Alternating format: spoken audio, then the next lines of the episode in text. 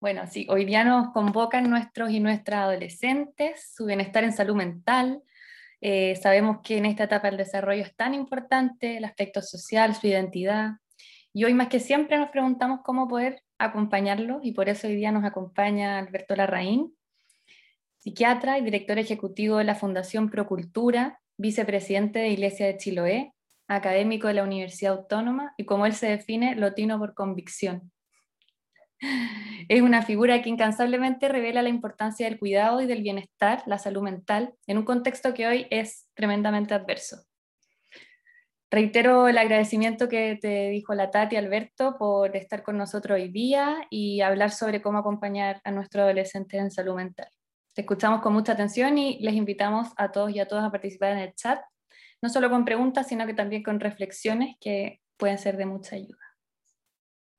Muy buenas noches a todos y a todas. Muchas eh, gracias por la invitación. Eh, siempre muy contento de poder acompañarlos. Eh, como decía la, Macarena, feliz si van escribiendo preguntas o comentarios a través del chat. Yo tengo la, la, posibilidad de, ir leyéndolos en la medida que voy, voy presentando. contarles que cuando la, Tatiana me llamó para pedirme que hiciera esta charla, es la primera vez que me toca hacerla durante toda la pandemia. Eh, en ningún momento me habían pedido una, una charla principalmente enfocada en la adolescencia. Eh, y eso me puso el desafío de tener que leer harto y, y, tratar de buscar qué aportarle. Em, pero además muy bonito porque yo tengo un hijo que también está en octavo básico. Eh, entonces me hizo también como revisar qué cosas puedo estar haciendo bien, qué cosas puedo estar haciendo mal, qué cosas estamos invisibilizando o, o, qué cosas podemos estar como subestimando. Em, entonces vamos a hacer como dos partes en esta presentación. La primera es volver a contextualizar en lo que estamos como país, em, en lo que están los, los adolescentes, las adolescentes eh, eh, viviendo em, y lo que implica para ellos la, la, pandemia, eh, para ellos y ellas. ¿ya? lo primero es recordarle, creo que alguna de las charlas, es que alguno me ha visto antes, eh, esta es una, lámina que yo coloco habitualmente, eh, tiene que ver con mostrar la profunda crisis en términos de salud mental que tiene el país. Eh, muchas veces se trata como de minimizar, pero la crisis que tenemos es la crisis más grande de todas las áreas de la salud. nosotros tenemos en el país, antes de la pandemia, teníamos una de cada cuatro personas en el país que requería tratamiento. Eh, tratamiento de distinto tipo, eh, psicólogos, psiquiatras, pero apoyo profesional. ¿ya? No, estamos, no estamos hablando de, de, un, de un, un, sostén más bien familiar, sino que necesitaban abiertamente un apoyo profesional con la dificultad, eh, primero, de la dificultad del acceso, ¿ya? que es, un, es, una dificultad muy grande. Eh, tenemos en Chile, para que se hagan una idea, menos de un millón de cupos al año, para menos de un millón de personas, y tenemos teníamos casi 4 millones de afectados. Y segundo, porque hay algo que hace que en nuestro país las emociones sean como medias mal vistas. Eh, nos, nos, cuesta mucho validarlas y nos cuesta muchísimo eh, aceptarlas. Y en general a los papás, esto estoy hablando yo como que nos pone nervioso que nuestros hijos se sientan mal o, se sientan mal. Eh, entonces uno trata rápidamente de llevarlos como al nivel de, de equilibrio. ¿ya? Entonces usted ve a su hijo triste y uno rápidamente trata como de subirle el ánimo eh, por distintas vías, ¿ya? Eh, porque así nos educaron, así no, no, nos formaron y eso hace que nos sea difícil acompañar el dolor o acompañar el sufrimiento. Eh, hoy día, post pandemia y post estallido, el proyectado es que aproximadamente en el país hay 5 millones, 5 millones 200 de afectados que requieren tratamiento. ¿ya? Si, si alguno de ustedes ha tenido que pedir hora en términos de salud mental, las últimas semanas se habrá encontrado que no hay hora. No hay hora de, no hay hora de psiquiatra, eh, casi no hay horas de psicólogo, tenemos una demanda como eh, bien grande, y eso tiene que ver con que hay un montón de enfermedades que han ido eh, creciendo y otras que se han ido como complejizando. Entonces, por ejemplo, si ustedes conocen a alguien que ha estado con algún proceso de rehabilitación de alcoholismo, lo más probable es que haya recaído en este periodo. Y eso tiene que ver con, con, el estrés. Si ustedes tenían a alguien que conocían que estaba con depresión, si antes era difícil lidiar con la depresión, hoy día es mucho más difícil lidiar con la depresión. ¿ya? Em, y eso lo hace bien, bien complejo en términos, en términos generales. Esto, esto, dibujo me gusta ponerlo siempre, eh, probablemente más de alguno a lo mejor lo ha visto, em, pero tiene que ver con que la pandemia tiene distintos momentos, ¿ya? Eh, y el primer momento, esta curva como moradita que vemos, que vemos acá, eh, esta que está aquí, tengo un gato que se me atraviesa eh, y eso es un, problema en, en, esta presentación. Voy a tratar todo el rato de, de estarlo sacando. Eh, esta curva moradita que tenemos acá es la curva del virus, ¿ya? Y ese es el primer impacto para la salud. El segundo impacto tiene que ver con toda la gente que tiene enfermedades y que no está pudiendo acceder al tratamiento, ¿ya? Ustedes, por ejemplo, si alguien tiene que operarse, hoy día necesita operarse y no, no hay nomás, ¿ya? Eh, y eso en el fondo implica retraso para el que tenga que ir a cualquier tipo de control. Después hay una tercera curva que está dada por la gente que ha dejado su tratamiento. Entonces, por ejemplo, la señora se tomaba los remedios de la presión y dejó de tomárselo eh, porque no quería ir al consultorio a, contagiarse. Entonces tenemos un, tercer impacto. Pero el, cuarto impacto, o el más grande de todos los impactos, es salud mental. ¿ya? Es el más perdurable en el tiempo y es el que hoy día en el fondo nos hace preguntarnos qué es lo que va a pasar. Eh, este es un titular que salió hace un par de semanas, no sé si, todos lo vieron, eh, pero es el estudio que mandó hacer el Foro Económico Mundial. Eh, en términos de salud mental, midieron 56 países, ¿ya? No, no, están todos los países del, del, orbe, ¿ya? Pero de los 56 que se midieron, Chile fue el segundo peor, el, que segundo, el segundo que más empeoró, solo superado por, por Turquía, ¿ya? como todas las veces, cuando pasan estos, estos indicadores, el ministerio rápidamente trata de demostrar que, que esto es, es, porque nosotros reportamos más, que nosotros, nosotros decimos más cuando estamos enfermos. Eh, pero eso no es así. ¿ya? Esto es completamente eh, consustancial con todos los reportes que muestran que nosotros somos un país con muchísimo más daño que otros países. Con muchísimo más daño en la infancia, muchísimo más daño en términos, en términos de la adultez eh, y también en la adolescencia. ¿ya? Y eso es, es bien importante tenerlo presente. Eh, para cualquiera de nuestros hijos o de nuestra hija, eh, la pregunta más importante que tienen que resolver hoy día en su vida es ¿quién soy yo? Esa es la pregunta que ellos tienen que estar resolviendo. Esa es la, es la, meta de la adolescencia, por decirlo de alguna, forma. Eh, y para poder saber quién soy yo, hay una otra pregunta que viene como de inmediato, que tiene que ver con quiénes somos nosotros, quiénes son, quiénes son ellos, ¿ya? Eh, y el primer problema que tenemos es que hoy día el ellos y el nosotros se ha como diluido en términos, en términos generales. Em, ¿Hay alguien que, de los que está aquí que su hijo quiera pasar principalmente el día en su pieza? Que, que no quiera salir de la que no quiera salir de su casa, o sea, de, de, de, su pieza y además de tener las clases en su pieza, le pida almorzar, por ejemplo, en su pieza o estar más rato en su pieza? Pregunto abiertamente, por si alguien, si alguien quiere tomar la, palabra también. Alguien contestó que sí, ¿ya? Eh, eso es algo bien frecuente que está pasando hoy día. Vamos a tratar como de, de explicarles por qué, por qué eso está pasando, ¿ya? Eh, ya, que bueno, empezaron a aparecer los, los sí. Ya, alguien dice, prefiere quedarse en la casa también, incluso en los momentos en que uno le, le ofrece, eh, oye, ocupemos el, el pase, salgamos dos horas, y dicen, no, ¿saben qué? Quiero quedarme en la casa raro, ¿no?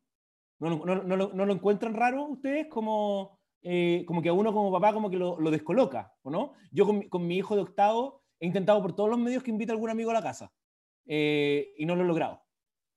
¿Ya? No, no, no, he logrado que, no he logrado que lo invite. Entonces me dice, no, no, no, yo quiero, eh, me, me, basta con el, el, chat, el chat por, por Google. ¿Ya? parte de lo que está pasando es que ellos están construyendo quiénes son. Y, voy a tratar como de, de, hacer un razonamiento un poco más profundo en esto eh, para que podamos entender bien lo que pasa. Eh, como muchas veces que me han escuchado, eh, mi autor favorito, Eric Fromm, lo recomiendo profundamente para los que no, los, que no, los que no lo han leído, no les tocó leerlo en el colegio, es mucho más que el arte de amar, de verdad.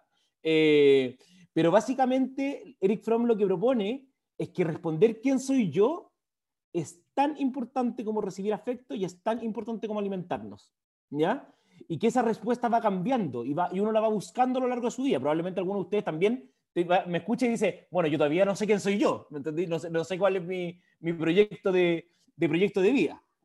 Eh, pero en general, eh, esta, esta necesidad de sentimiento de identidad, eh, lo que dice Fromm es que si uno no la responde, uno no podría estar sano. ¿Ya? Y por eso es que hoy día el mundo de la salud mental está como en crisis respecto a responder cómo los cabros y las mujeres que están viviendo la pandemia van a lograr responder esta pregunta o si se la van a responder de, manera distinta. Eh, y esta identidad eh, tiene distintos, distintos aspectos. ¿ya? Eh, la primera es afectiva. ¿ya? Y cuando hablo de afecto, me, me, refiero obviamente a los sentimientos, pero también me refiero a la parte sexual. ¿ya? Ustedes saben que sus hijos y sus hijas están en medio del despertar sexual, ¿ya? Eh, y eso significa, en, general en, Chile la, iniciación, la iniciación sexual de los hombres está en torno a octavo básico, primero medio, ¿ya? Eh, y en el caso de las mujeres en torno a tercero medio. Eso es más o menos la cifra, eh, con, obviamente es un promedio, entonces hay, hay, hay, niños que se escapan hacia abajo y hay niños y niñas que se escapan hacia arriba, ¿ya? pero ¿por qué traigo ese primer punto? Porque esto es algo que está pasando. Independiente, ustedes comprenderán que aunque haya pandemia, las hormonas de su hijo o su hija siguen funcionando. No, no, no, no han dejado de, funcionar. Eh, y eso significa que están en esta, en esta búsqueda de, de afecto importante. Eh, lo segundo está esta necesidad de definirse eh, cognitivamente, ¿ya? Y eso significa entender que él es un él o es una ella independiente de su familia, ¿ya?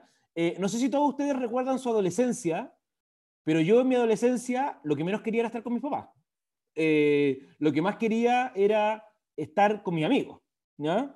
Y estar de manera independiente.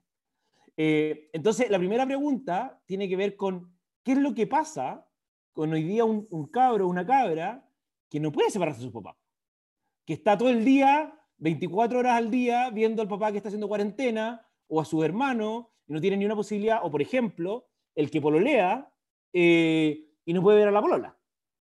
¿Ya?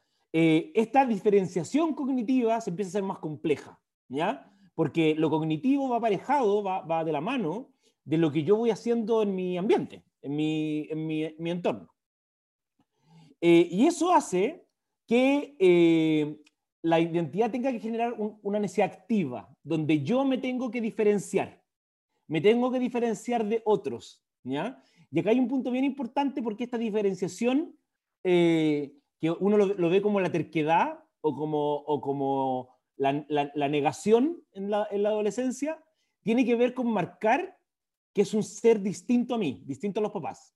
¿ya? Eh, y eso genera un montón de, de, de cambio.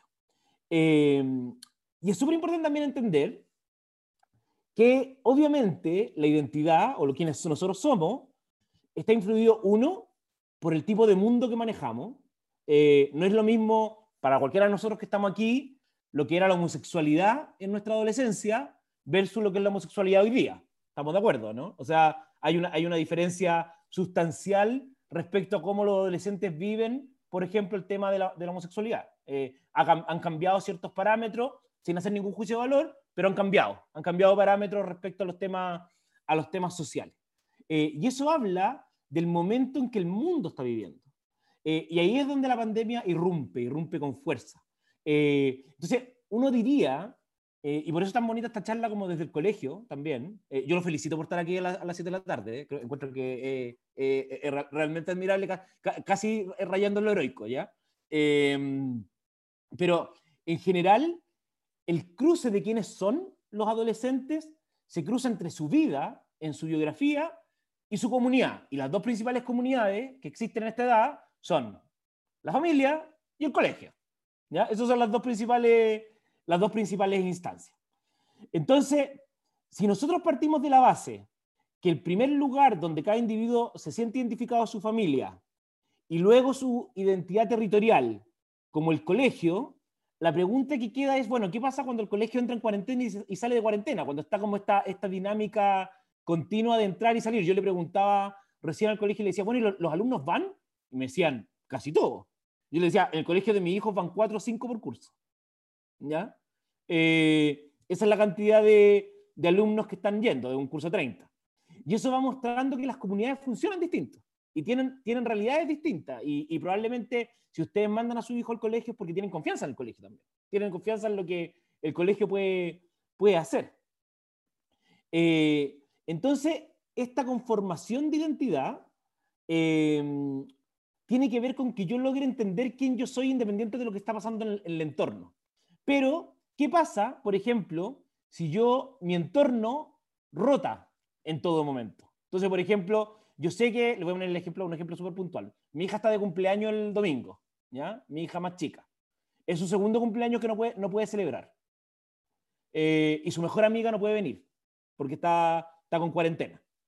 Eh, entonces, en ese momento, pareciera ser que mi centro de gravedad eh, o quién yo soy eh, no logra influir en el medio, porque el medio me, me, me abate, por decirlo de alguna forma.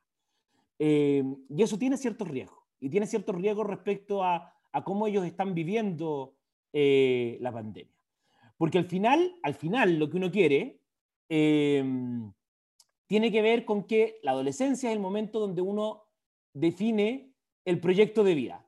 ¿Quién de ustedes está preocupado o con angustia con lo que va a pasar con su hijo con la universidad? Siendo totalmente honesto, ¿quién está preocupado respecto a que no esté aprendiendo lo necesario o que no esté adquiriendo los conocimientos que le permitan dar una prueba de selección eh, universitaria adecuada? ¿Ya? Nosotros, hay otros que no, ¿ya? Alonso, ¿te atreverías tú a compartir un poco por qué, por qué ustedes están preocupados? Con toda libertad. ¿sí? Eh, aló, hola, en realidad es el nombre de mi hijo, por si acaso. ¿eh? ¿Sí? El Alonso es el nombre de mi hijo, yo soy José Ya. Luis. José Luis. Te, te- te comparto, lo que pasa es que eh, nosotros sentimos un poquitito, no sé si se fue un poco la señal, sentimos un poquitito que el año pasado como que no fue mucho lo que, lo, lo que le aprendió mi hijo, ahora está en primero medio y, y se supone que este año ya debería tener más, más materia, más cosas y, y no, no, no, no, ha sido tan normal como, como, como- otras veces, entonces tú de repente piensas que, que la a la universidad estos dos años van a ser un poco perdidos para llegar, eh, para llegar bien. Tú sabes que la universidad es bastante compleja cuando tú entras, tú puedes entrar y después te cuesta de repente mantenerte, entonces hay ciertos conocimientos que, que tú tienes que tenerlo en el largo plazo, no lo puedes estar calentando a última hora. Y eso es lo que de repente te preocupa un poquitito, tú no, no sabes cómo, cómo, viene, cómo viene el tema. José, ¿y, y tú dirías que a Alonso le preocupa a él? No, es Ignacio, Ah. Alonso es más chico.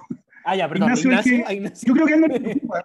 Sí, yo, yo creo que a Ignacio le preocupa, pero yo creo que no le preocupa tanto, así que como anda en otra dinámica, el, el- mismo tema que tú dices, que en su pieza, que cuesta sacarlo, que con los amigos en el chat, que juegan, que juegan, que comparten todo tan virtual que tú no, no, no sé, de repente yo creo que eh, no, no le toman la dimensión, yo creo que estamos más preocupados nosotros que ellos. Perfecto. Gracias, gracias, José. Marcela, ¿podrías tú compartir un poco lo que tú decís? ¿Que a ti te preocupa que a, que, que a tu hijo le preocupe? Sí, hola. Hola. ¿Sabéis qué? A mí me pasa yo veo a mi hija preocupada al respecto. ¿Ya? Preocupada porque ahora va en primero medio, que junta notas para cuarto medio, y a mí me encantaría que lo último que le importara fuera eso, Mm. que tuviera la certeza que sacara la nota que se sacara no tiene ninguna relación con quién va a ser en su vida, que Mm. estamos en pandemia, que si se saca un 3, se saca un 3, da lo mismo Mm. que eso no la define. Eh, me da tanta lata que todavía sigan importando estas notas para la prueba de aptitud o la prueba de transición o la prueba de cómo O se que vaya sea. algún día. Mm. Tan loco que, que sean importantes siendo que estamos en pandemia, lo encuentro tan Ya. ¿Y cómo lo vive tu hija?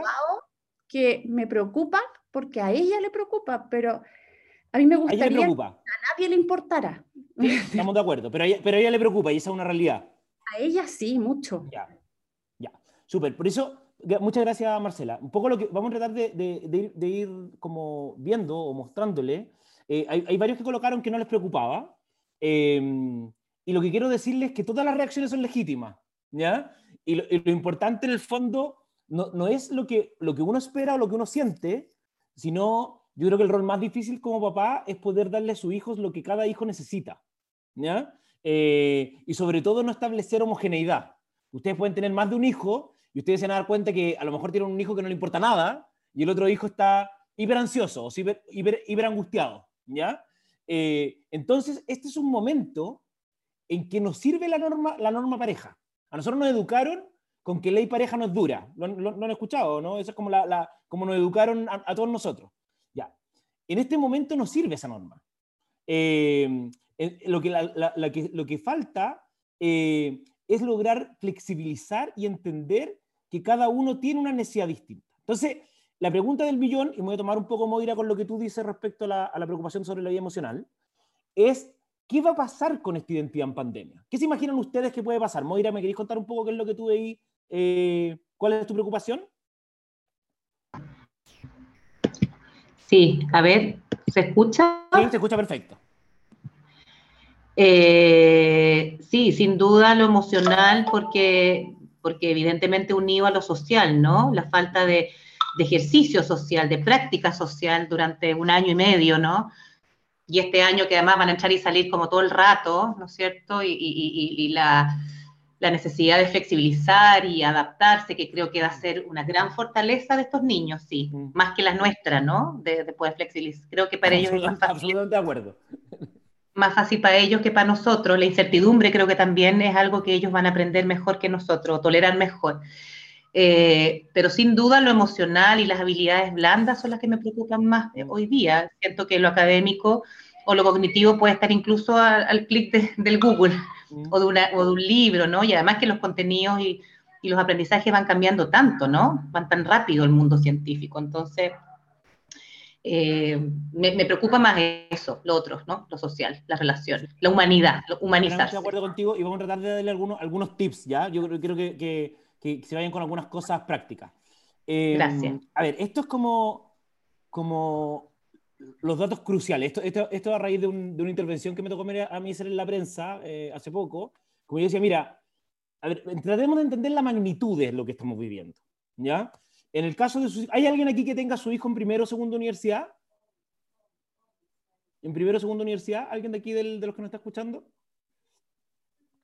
Eh, es, es, muy importante entender que lo que estamos viviendo, Paola, eh, Carolina, eh, Paola o Carolina, ¿alguna de las dos quiere compartir lo que está viviendo su hijo en, en la universidad? ¿Cómo ha sido? Hola. Hola.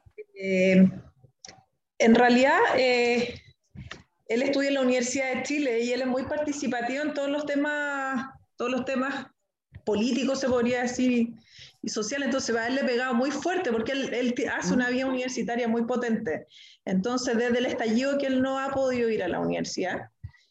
Eh, y eso es lo que más le ha afectado, eh, pero todo el resto de los temas como eh, académicos lo pueden hacer, lo han logrado hacer por internet y plataformas y han ido, han ido adaptándose a eso. Súper. Mira, lo, primero que quiero decir, luego que hay más gente que tiene hijos en, en, la universidad, que la magnitud de la pandemia es distinta por cada ciclo. ¿ya? Eso es lo primero que tenemos que ver. Un niño pequeño, el otro día me entrevistó eh, Juan Andrés Vial en la tele y me decía que su hija de tres años, lo estoy contando porque lo contó ahí en público, su hija de tres años creía que era normal andar con mascarilla por la vida. Entonces, cada vez que alguien se sacaba la mascarilla, ella lloraba. ¿Ya? Porque además tenía internalizado que si se sacaba la mascarilla la podía contagiar. Para un cabro que está en la universidad, el perder eh, la universidad más que solo ir a aprender. Estamos todos de acuerdo con eso, ¿no? Todos, los que, todos los que pasamos por la universidad sabemos que una cosa es lo que uno aprende en los libros y otra cosa es el compartir. Eh, el compartir, el, el, almuerzo, los trabajos en grupo, eh, el discutir, y además en el momento que estamos viviendo como país, que para alguien que le gusta la política, como, como, como tú dices, Carolina, tu hijo, eh, es probablemente el momento más álgido que hemos tenido como país en los últimos, no sé, 30 años. Eh, de ahí hay una pérdida, ¿ya? Hay una pérdida importante. Entonces, nosotros tenemos que entender que el impacto biográfico que está teniendo es enorme en todas las personas. La diferencia es que es más grande en quienes están formando su vida que en nosotros, que somos adultos. Nosotros tiene, obviamente tiene un impacto enorme, ¿ya? Pero no es lo mismo perderse la graduación de cuarto medio que tener que estar trabajando a distancia, ¿ya? Ahí hay una diferencia. La adolescencia per se es la etapa de las etapas más cruciales de la vida, ¿ya? Porque yo voy formándome. Y la adolescencia hoy día, hay un montón de discusiones, pero en general se habla que está hasta como los 24 años, ¿ya? Hasta como los 24, 25 años, y algunas definiciones hasta los 29, en relación a que la, gente estudia, estudia en la universidad y se demora más.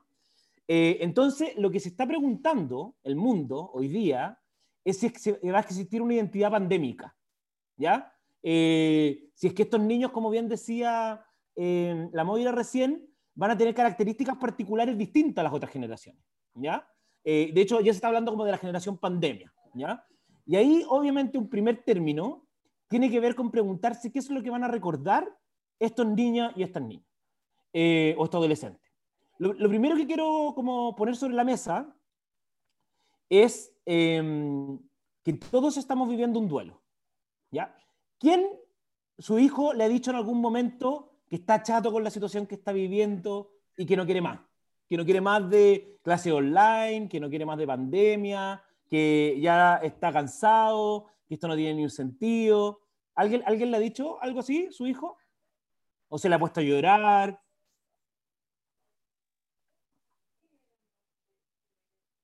Javiera, Paulina, ¿alguno quiere compartirlo? ¿Qué es lo que le han dicho en concreto?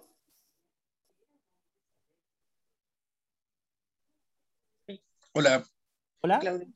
Eh, por acá, Claudio fíjate que a nosotros no, no, nos pasa, o sea, muy distinto. Mi hija menor de 10 años, que es sumamente sociable, es sumamente sociable, eh, es una niña de piel, de, de, contacto, de risa, y claro, la única forma que tiene como de mantener contacto cuando está con el tema este de, de, tele, estudio, que sé es jugando luego en línea con compañeros de curso. Mm. Ella nos ha dicho directamente que está con el encierro, muy triste, se ha puesto a llorar varias veces porque no se puede juntar con los compañeros, no puede visitar a la casa de amigas, etc. Eh, y eso, eh, nosotros sabemos que no hay mucha vuelta que darle, pero, pero lo ha manifestado abiertamente. Mm. Y por el otro lado, nuestra hija de 13 años, que está en octavo B, eh, en alguna vez nos manifestó que por ella estaría todo el día o sea, todo lo que queda de estudio de forma online. Online. Porque ella eh, tiene algunos temas eh, respecto de su grupo curso finalmente. Eh, de hecho, ella no me, me, ha manifestado que le gusta vestirse de alguna forma para el día de esto de Jeans Day y lo que sea, y ella va vestida de una forma con falda, qué sé yo, ha sentido bullying. Y me ha dicho con nombre y apellido qué niños son. Entonces, cuando empieza a pasar eso, empiezas a sentir que toda la pandemia se empieza a perder de alguna forma. o yo soy abogado, no soy psicólogo ni nada por el estilo, por si acá. quiero, no me quiero mandar un carril que no corresponde, pero sí. a perder este tema de, asociatividad. y se empieza a eh, como las entidades se esconden, eh, es súper complejo manejar, sobre todo eh, nosotros venimos de una formación muy distinta, nos educamos en un tiempo muy distinto, entonces, claro, las herramientas son súper limitadas al final del día y exacerban los, sentimientos de contención, de que tú planteas, de que el primer atisbo de, cara larga eh, es mover el mundo, que vuelva la sonrisa. Súper. Muchas veces no logramos entender. Quiero conectarme aquí con la tristeza de. Sí, voy, a retomar lo, que me estuviste diciendo, lo, voy a cerrar, pero quiero conectarme con lo que dice la Andrea eh, Alamán. Andrea, ¿te podí eh, sumar un poquito? Respecto a que tu hijo, tu hijo o hija siente que está perdiendo lo valioso de su adolescencia?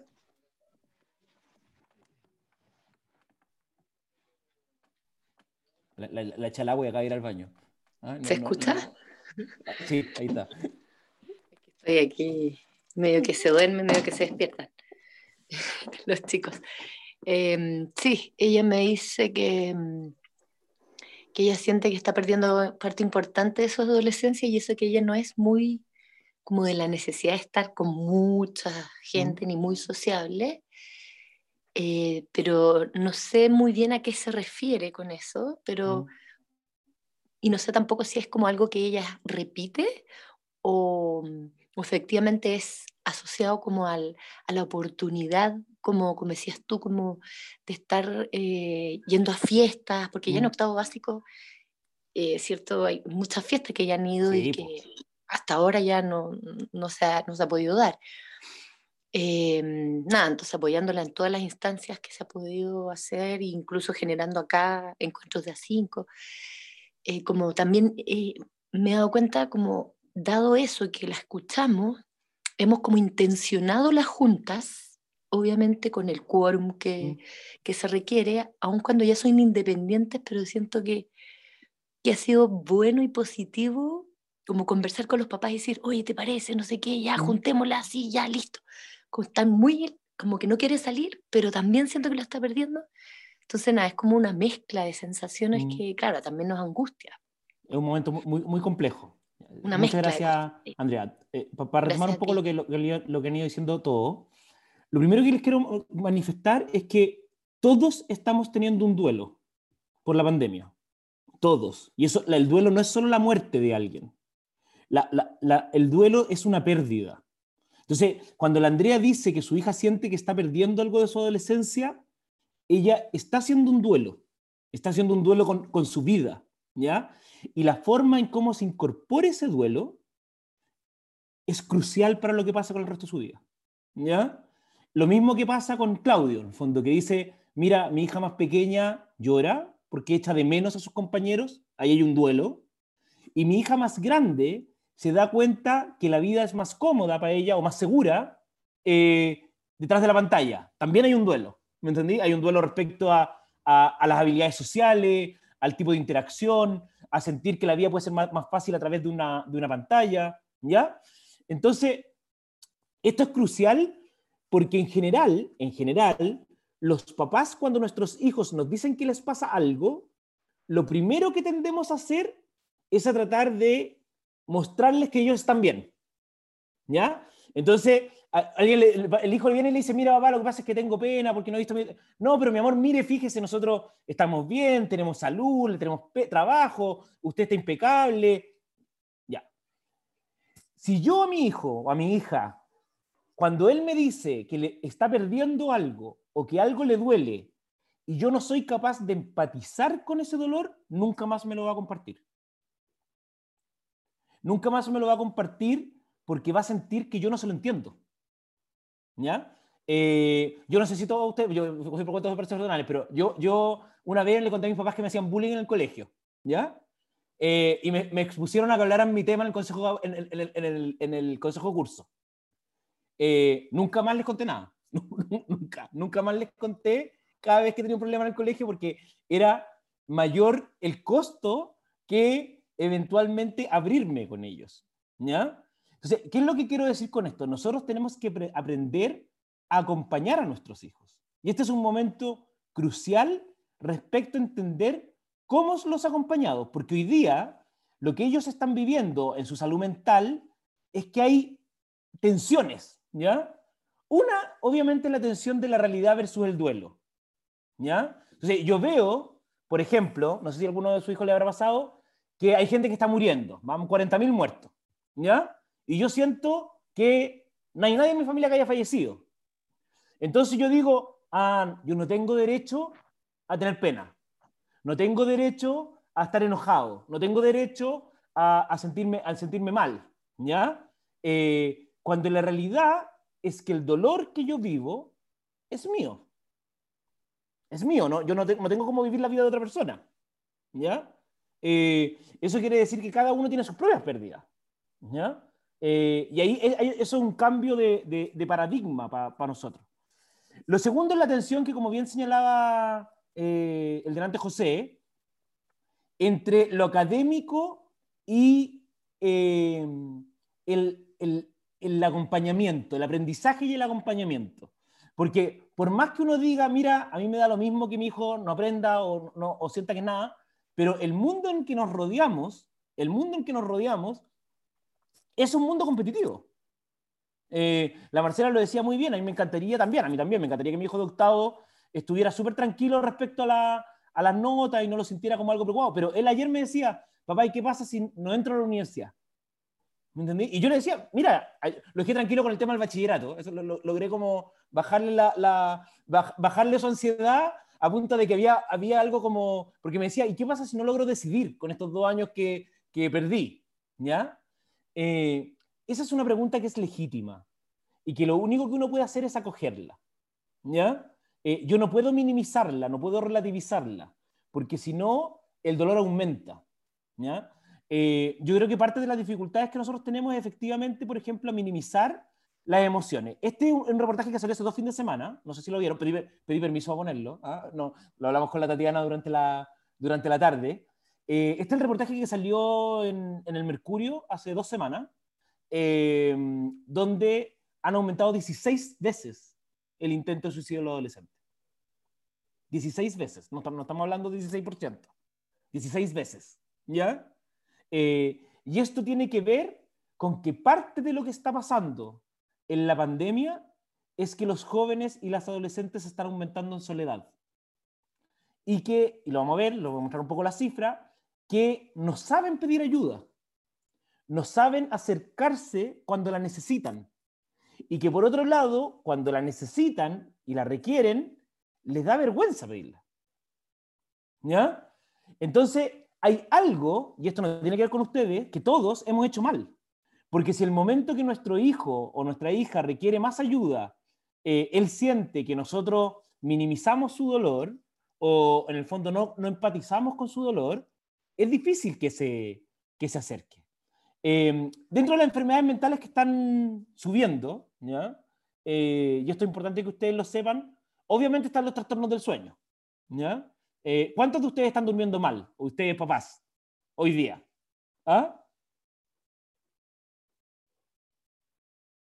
Ah, mira, ahí Benjamín dice muy interesante. Benjamín, ¿puedes contar un poco lo que tú estás diciendo? Eh, soy la Alejandra y no lo escucho. ¿Sí? Ahí. Sí.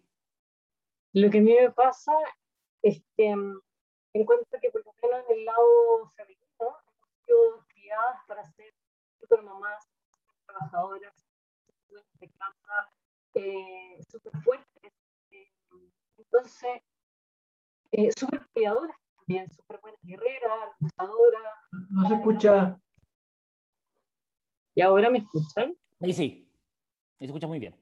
Entonces, em, hemos sido criadas para ser mujeres fuertes en todo sentido y por lo tanto, eh, si, si, nuestros hijos aprenden de, nuestro ejemplo, es difícil que aprendan a pedir ayuda si nosotros nunca lo hacemos, finalmente. Entonces yo creo que también para nosotros es un espacio de reaprendernos. ¿Mm? Absolutamente. Entonces, si no hacemos eso, mostrando de alguna manera que, que también somos débiles, por así decirlo, y que está bien serlo, o si no mostramos toda la variedad de emociones que existen, eh, es difícil que ellos también la aprendan. Es súper difícil, tal cual. Es el ejemplo, finalmente. El otro día una, una amiga me, me, me, llamó colapsada porque se había puesto a llorar delante de su hijo. No, no voy a decir su nombre porque voy a, al colegio. Eh, pero estaba muy colapsada porque eh, se, se, puso a llorar delante de su hijo que está en... No, no decirlo el Miguel tampoco. y yo le decía, pero ¿qué es lo que te complica? ¿Me entendí? No sé, porque vea que su mamá se desarma, como delante de él. Y yo le decía, bueno, pero es que ¿cómo va a llorar entonces delante tuyo? ¿Me entendí? Si, si, si, ella, si él nunca te ve llorar, ¿cómo va a sentir que es legítimo llorar delante tuyo? ¿Ya? Em, y yo creo que uno no tiene que tener miedo. Hace, poquitos días se cumplió la, muerte de mi abuela, que es quien me crió, y yo me puse a llorar. Así estaba llorando como en la, casa porque era el, día del aniversario y el primer año que no puedo ir al, al cementerio, además, porque estaba, estaba cerrado. Y mi segundo hijo me vio llorando. Entonces me pregunta, bueno, ¿qué te pasa? Y yo le dije, eh, pucha, hoy día se cumplió el aniversario de la Vuelta a Luisa, tengo mucha pena. Le digo, como, ¿por qué no está conmigo? Y él se acercó a abrazarme. Eh, él se acercó a abrazarme para decirme, mira, nosotros estamos contigo. Eh, entonces, la fragilidad, como bien dicen los papás del Benjamín, son, es algo crucial en nuestra vida, crucial, porque somos frágiles. Entonces, hoy día, todo esto que estamos viviendo genera un montón de síntomas. Tenemos trastornos del sueño, probablemente muchos de los que están aquí, debiera ser el 70%, está durmiendo mal. Eh, muchos de ustedes pueden estar ansiosos respecto a lo que está pasando y sus hijos también. ¿Hay alguien que tenga un hijo con déficit atencional acá o no? ¿Alguien que lidie, todos los días con, o haya lidiado parte importante de su vida con tener un hijo, hiperactivo y con, con, déficit atencional o no? Aquí de, de los papás presentes, ¿ah? que haya, lidiado con los psicopedagogos y con todas esas cosas, el, el, el Ritalin. Carolina, ¿cómo ha sido para ti ahora la, la, la, la pandemia? Difícil. me, imagino, me imagino que ha sido difícil. Eh, con harto remedio, con harto especialista, con harto apoyo, con apoyo del colegio, eh, con un año 2020 muy difícil mm. y, y, en este año ya con mayor autonomía, más refuerzo positivo y más logro, eh, repuntando ambos. Súper. Mira, lo primero que les quiero decir en términos de tranquilidad es que si el, el, déficit atencional es difícil en tiempos normales, obviamente en pandemia es, es complejísimo. Y todos los estudios muestran que los niños están con problemas de aprendizaje. O sea, nuestros hijos, lo que aprendan, en un gran porcentaje lo van a olvidar. Y lo van a olvidar no porque no lo hayan aprendido bien en el colegio, sino porque el estrés cerebral va a hacer que lo olviden. ¿Ya? Eh, entonces, no, no siempre, efectivamente, no siempre el, déficit atencional lleva hiperactividad, puede haber con hipoactividad también, o, sin trastorno de, actividad. Eh, pero hay un problema de aprendizaje además. Entonces, si por ejemplo a mi hijo le costaba alguna asignatura, hoy día le va a costar mucho más. Mucho más. Yo concuerdo con lo que decía la Marcela. Nosotros, ya me tocó estar en la Comisión Presidencial de Salud Mental. La primera recomendación que dimos fue que las notas de estos años no valieran para la universidad. Eh, pero no, no, no hemos sido escuchados todavía, ¿ya? Eh, porque tiene que ver con un poco con poder reducir el estrés que están viviendo. Em, probablemente más de alguien ha, perdido a alguien, y estoy hablando que ha perdido a alguien no solamente por COVID, puede haber perdido a alguien en otra condición.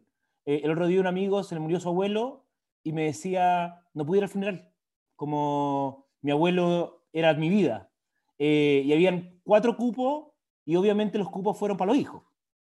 Como esa fue la decisión, la decisión familiar. Y eso es súper duro. Es súper duro en el fondo no, no poder despedirse. Eh, ¿Qué es lo que yo hago con eso? Las depresiones están creciendo de manera muy importante. La violencia intrafamiliar ha crecido muchísimo. Y cuando estoy hablando de violencia intrafamiliar no me refiero solamente a los golpes que han, crecido, sino también eh, todo el tema, en el fondo, psicológico, todo el tema, y la violencia además es una violencia específica hacia la mujer eh, y hacia los niños. Eh, ha aumentado el suicidio, hay países que ha aumentado tanto que incluso han abierto ministerios nuevos, como el caso de Japón, que abrieron un ministerio especializado para ver el tema del suicidio, y eso implica que tenemos que estar atentos, y ojo que ha aumentado el bullying. Y hay un tipo de bullying que es distinto al que había antes. Entonces, primera recomendación así como dura, si mi hijo está con problemas para conectarse o mi hija está con problemas para conectarse, yo tengo que indagar si está con problemas para conectarse solo por la pandemia o le están haciendo bullying vía web. Porque el bullying vía web eh, es harto más brutal porque es harto más masivo que el, que el, que el otro bullying. ¿ya? Eh, y aquí estamos hablando de que hay mensajes por chat, videos que se traspasan, eh, o gente que se coloca el nombre el otro en un curso de mi hijo, un, mi hijo chico, eh, un, cabro colocó Catalina fea guatona, algo así era como el, el, el comentario. Entonces se metió al, al, al, al, Zoom y todo el curso vio el mensaje inmediato. Obviamente a la niña le afectó muchísimo, ¿ya? y como hoy día, bien decían por ahí, las relaciones sociales han ido reduciendo, aumenta la interacción eh, por Internet. Eh, ustedes tienen que saber que hoy día hay una serie de acciones, yo no me meteré en ese tema eh, hoy día específicamente, pero hay un montón de cosas que los, los, cabros en el fondo se, comparten fotografía, eh, semidesnudo, hay aplicaciones para poder ocultárselo a los papás, hay todo un tema en el fondo de, de el portafolio donde uno, donde uno lo, le entrega el portafolio como acto de amor a, a su pololo, que básicamente, o polola, que son, son, son fotos eh, desnudos o seminudos, eh, y que varias, y muchas veces terminan repartidas por, por todo el colegio. Eh, hay mucho en el fondo también por este tema de, de, de, exploración sexual de niños o de niñas que se meten en páginas pornográficas y que fácilmente pueden ser captados por un adulto, que tienen otros temas de, de pedofilia. Entonces, e, e, es un momento muy, muy difícil y que requiere en el fondo que nosotros estemos atentos y presentes. Eh, hoy día revisando, eh, estos últimos días, encontré esta encuesta, eh, que es la encuesta que salió ahora en la pandemia, eh, en relación a la salud mental de adolescentes, ¿ya? Como de la edad de nuestro hijo. Eh, y es importante porque lo primero es que muestra que uno de cada diez está con depresión, que uno de cada cuatro está con ansiedad, que la mitad siente menos motivación para hacer lo que antes hacía, perdón, y que efectivamente, como alguien dijo por ahí, la pandemia le pega distinto a las mujeres que a los hombres, de nuevo. Las mujeres sienten más pesimismo que los hombres ante la pandemia. Y esto es bastante consistente con que cuando yo le pregunto a una persona cuán estresante es la pandemia en su vida, en el caso de las mujeres es un 66%, casi el 70%, eh, y en el caso de los hombres un 30%. ¿Ya? Eh, y eso no tiene que ver con que las mujeres sean más frágiles. Tiene que ver con que la pandemia nos pega distinto por las labores que tienen que hacer cada uno en la pandemia. ¿Ya? Y cuando yo veo eso en la adolescencia, se vuelve a repetir. Se vuelve a repetir con, con menos margen, pero es un 15% más. ¿ya? O sea, es muy importante. Entonces, recordar que quienes tienen hijas, las hijas están siendo más estresadas y tienen más pesimismo en relación a la pandemia que los que tienen hijos, ¿ya? Y aquí viene el punto más, más importante. Eh, que de cuando le preguntan a los adolescentes, y esto es una encuesta en toda América Latina, tres de cada cuatro sienten que necesitan ayuda o que han necesitado pedir ayuda. Pero menos de la mitad la pide. Mucho menos de la mitad. Entonces, ahí hay algo que, que está pasando. Y cuando uno le pregunta respecto a quién le pediría ayuda, eh, los primeros son la familia y los amigos. Entonces, aquí hoy día un poco lo que nosotros nos tenemos que, lograr preguntar es cómo nosotros nos hacemos cargo de una realidad en que los cabros y las caras lo están pasando mal. O sea, las cifras muestran eso. O sea, eh, usted no, no, de pensar, no, a mi hijo, a mi hijo no le pasa nada. ¿ya? Eh, a todos les está pasando algo, más o menos eh, magnitud.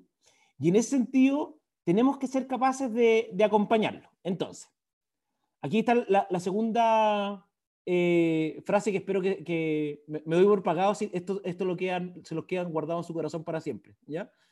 Eh, hay frases que son tremendamente dañinas para eh, las personas, para todos nosotros. ¿ya? Eh, la primera, y que todos la hemos escuchado, es, pero mira, si hay gente que lo está pasando peor. ¿Ya? Esa es una frase que tiene que ser radicada en nuestra vida. ¿Ya? Yo no le puedo decir que alguien lo está pasando peor porque esa no es su vida. Su vida es la de él o la de ella. ¿ya? Entonces, lo único que uno hace es generar culpa. Y la culpa es un mal sentimiento. ¿ya? Es un sentimiento que no nos hace libre, no, no, no hace esclavo. Eh, lo segundo es que si está con pena le va a decir, pero mira, hace algo o va a ver que con poco tiempo se te pasa la pena. De nuevo, eso, eso no permite conectarnos con lo que estamos sintiendo. Eh, o deja de llorar, va a ver que llorar no, no sirve nada. Estas son todas frases que hemos, nosotros hemos escuchado a lo largo de, de, nuestra vida. Tienes que ser fuerte, tienes que ser fuerte por los otros, tienes que ser fuerte por, por nosotros, por tu familia. Eh, hay, una, hay, algo que, que, a mí como psiquiatra me costó harto entender, pero uno no puede ocupar la frase entiendo cómo te sientes. Porque en el momento en que uno lo está pasando mal, la percepción de uno es que nadie más entiende lo que le está pasando. Si alguien uno viene y le dicen, por ejemplo, voy un ejemplo, usted está en un funeral y usted a la persona que se le falleció el, el, ser querido, le dicen, entiendo cómo te sientes, esa persona lo único que piensa es que eso es mentira. Que usted no puede, no entender lo que está diciendo porque lo está sintiendo él o ella. ¿Ya? Entonces, uno tiene que entender esa limitación cognitiva de uno, que uno no está en el pellejo del otro. Eh, y por ende tampoco uno le puede decir, a mí me pasó algo, me pasó o me pasa algo parecido. Porque de nuevo, ustedes no son su hijo, ni su hija, ni nada al respecto. Eh, esta, este, frase de, de, Benedetti que a mí me hace mucho sentido y que me encanta. Eh, porque cuando alguien ha tenido un hijo o hija que llore en, esto, en estos días, en este, este tiempo, que o sea, lo hayan encontrado llorando. Claudio, tú me contabas ahí que, que tu hija lo ha estado llorando. ¿Alguien más que haya tenido a su hija llorando en este periodo? Sí, nosotros también. Los dos. Ya. ¿Y cómo, y cómo, cómo ha sido? Bueno, generalmente tiene que ver con, con, con, la sobrecarga, con las guías para la casa, con no tener tiempo para socializar, con, con no tener espacios para compartir con otros. Eso también Perfecto. Bajado la presión. Ya. Hay, hay, un tema bien importante porque nosotros somos un país súper malo para conectarnos con nuestras emociones. Malos, malos, malos. Así, ¿ah? no, tenemos, tenemos como una, una tranca emocional. Entonces, en general, cuando uno empieza a llorar, y por eso a mí la frase de Benedetti me en ese sentido, es como que se rompe una compuerta. Si es que, si es que uno llora de verdad. Y la frase de Benedetti dice, tengo la teoría de que cuando uno llora, nunca llora por lo que llora, sino, que todas las cosas, sino por todas las cosas por las que no lloró en su debido momento. Entonces, no sé si les pasó, pero mucha gente este fin de semana o ayer con la convención constituyente que estaba como emocionada con, con la asunción o con distintos momentos, como que me decía, mira, me puse a llorar y como que no podía parar de llorar, ¿ya? Eh, y tiene que ver con que uno no necesariamente está llorando por, por lo que pasa en ese momento, sino con todas las cosas que se ha ido guardando en el corazón. Entonces, a nuestros hijos, nuestras hijas también le está pasando eso. Entonces, es muy probable que en algún momento de la nada, como que aparezca un llanto explosivo, ¿ya? Eh, y que ustedes digan, pero ¿cómo si estabais bien hace media hora, 45 minutos, ¿ya? O ayer estabais bien y hoy día esto es como, un, como una crisis, ¿ya? Eso tiene que ver con la, la dificultad que tenemos en el fondo para poder eh, poder manifestar. Más que un poco lo que dice Felipe, respecto a que sea directamente proporcional con la edad, eh, que sí, en parte sí, eh, pero tiene que ver con cómo vamos aprendiendo a manejar nuestras emociones. A, nosotros, como bien decía alguien delante, nos enseñan a controlar la, eh, la emoción, pues como el sana sana potito de rana, es como desde ahí todo parte todo mal, mal para adelante, ¿ah? desde, desde, ahí que, que, nos vienen truncando nuestro, nuestra emocionalidad. entonces la pregunta es, bueno, ¿qué hacemos? O sea, que nos sentamos a ver cómo nuestros hijos sufren, tratamos como de, de, acompañarlo. ¿Qué, ¿Qué, se puede hacer? ¿Esto es como la, la, séptima plaga de Egipto o solamente queda como sentarnos con los brazos cruzados y esperar a que pase? Eh, ¿O hay algo que efectivamente podamos hacer? Y obvio que hay cosas que podemos hacer. Eh, lo primero, y que yo no me cae duda que muchos de ustedes lo, lo, están haciendo, es poner el cariño y el cuidado en el centro. ¿ya? Y eso significa validar el dolor. Por ejemplo, si alguno de sus hijos le dice un día que no quiere conectarse una hora al Zoom, por dar un ejemplo, no es tan terrible que no lo haga. ¿Ya? O sea, de verdad, hay que, hay que, hay que flexibilizarse. La salud mental y el bienestar tiene que ser un criterio ordenador a nivel familiar. A nivel familiar, ¿ya? Y esto es difícil porque porque todos estamos viviendo realidades distintas. Eso es parte de lo, complejo del, colegio. ¿ya? Eh, hay algunos que le han aumentado mucho la pega y hay otros que le han disminuido la pega. Yo, siempre pongo el ejemplo que mi, mis hijos tienen sus dos papás psiquiatras y nosotros estamos tapados de pega. Nunca habíamos tenido más pega y nunca habíamos tenido que lidiar más con cosas escolares que de ellos. Entonces hacemos lo que podemos nomás, eh, con, todo, con todo el cariño que, que, les tenemos. Eh, necesitamos que haya un discurso unificado, eh, sobre todo entre los papás.